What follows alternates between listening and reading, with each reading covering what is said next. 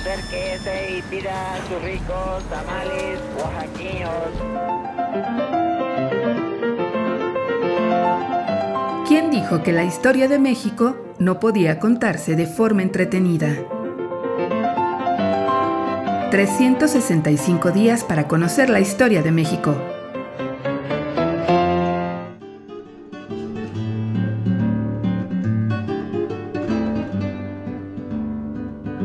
Domingo. Lugares con memoria.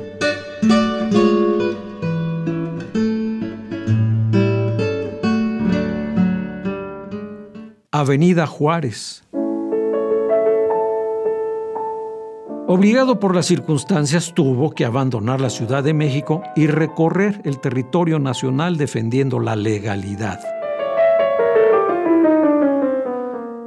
Cuatro años tardó en regresar a la capital, a donde se había jurado volver, y el 15 de julio de 1867, don Benito se dispuso a ocupar la Plaza Mayor, desfilando por una calle que con el tiempo se hizo célebre.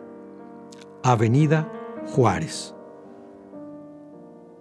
El recorrido comenzaba a los pies de la famosa estatua ecuestre de Carlos IV, el caballito, donde convergían el Paseo de la Reforma y el Paseo de Bucareli, con dirección al Zócalo. La avenida estaba conformada por varias calles muy antiguas que contaban con sus propias historias. La primera fue conocida como Calle del Calvario, nombre otorgado por una capilla del siglo XVIII donde regularmente terminaban los rezos de las estaciones del Vía Crucis que comenzaban en el Templo de San Francisco. La siguiente nada tenía de religiosa, era la temible calle de la Acordada, en la cual se levantaba el edificio que durante el periodo colonial funcionó como una de las peores prisiones del virreinato. La Santa Hermandad estaba a cargo de la cárcel y, como cuerpo de seguridad, tenía derecho de escoger los medios más activos para dar fuerza a la justicia y reprimir con el castigo la maldad.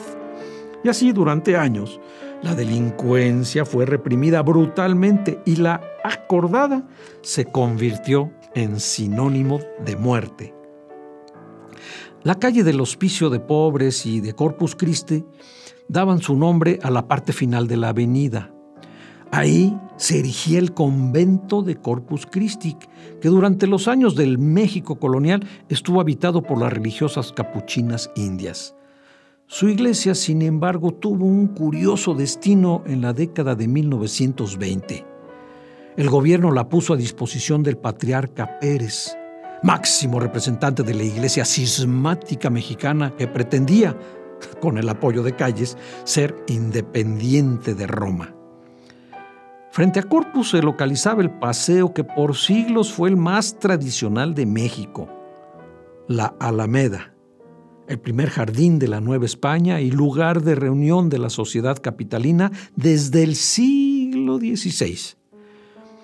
Las calles de la futura Avenida Juárez desembocaban en la esquina de San Juan del Letrán y el trayecto hacia, hacia la Plaza Mayor continuaba por la célebre calle de San Francisco, que comenzaba en el Jardín Guardiola junto al edificio del Jockey Club, un famoso centro de reunión para los porfiristas ricachones.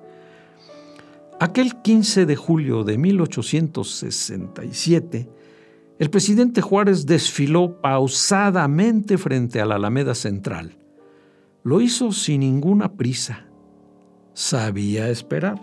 Había esperado cuatro largos años. La ciudad le brindó una magna recepción. Flores, arcos triunfales y banderas saludaron a la República. Para recordar la fecha y rendir honores a don Benito, el ayuntamiento de la capital decidió rebautizar aquel conjunto de calles desde entonces escribió su historia con el nombre de Avenida Juárez, lugares con memoria.